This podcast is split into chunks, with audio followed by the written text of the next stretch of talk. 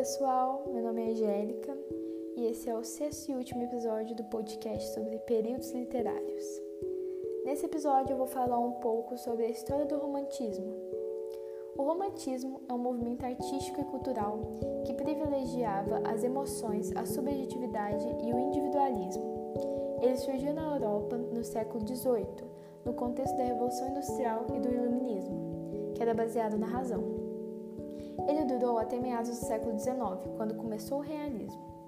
Rapidamente, esse estilo chegou aos outros países, inspirando diversos campos da arte, como na literatura, na pintura, na escultura, na arquitetura e na música.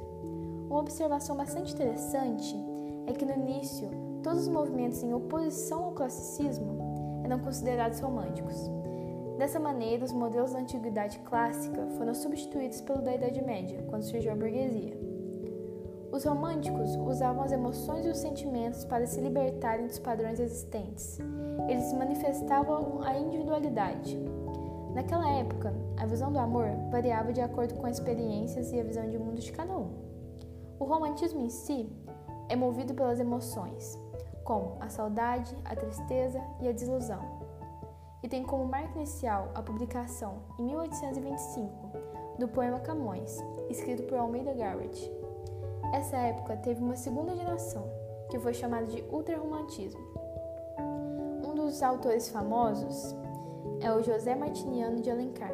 Ele foi um romancista, dramaturgo, jornalista, advogado e político brasileiro. Foi um dos maiores representantes da corrente literária indianista e o principal romancista brasileiro. Entre os seus romances destacam-se A Iracema e A Senhora. Em 1847, com 18 anos, iniciou seu primeiro romance, que chamava Os Contrabandistas, que ficou inacabado, infelizmente. Em 1848, ele foi para Pernambuco, onde continuou seu curso da Faculdade de Direito, que foi concluído em 1851. De volta a São Paulo, ele levou o esboço de dois romances históricos, Alma de Lázaro e O Ermitão da Glória, que só seriam publicados no fim da vida.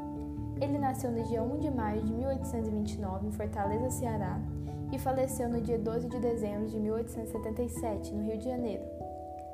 Um dos seus poemas, muito famosos, é A Viuvinha.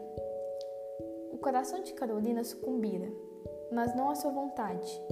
Amava e combatia esse amor, que julgava perfídia. Uma esposa virtuosa, presa em alguma paixão adúltera. Não sustenta tenta uma luta mais heróica do que a dessa menina, contra o impulso ardente do seu coração. Esgotou todos os recursos, às vezes procurava convencer-se da extravagância dessa afeição. Dizia a si mesma que ela não conhecia aquele homem, senão um vulto. Sabia ao menos se era digno dos seus sentimentos que inspirava? Essa desconfiança alimentava. Quinze dias, um mês. Depois dissipava-se, como por encanto por para voltar de novo. Assim passou mais de um ano.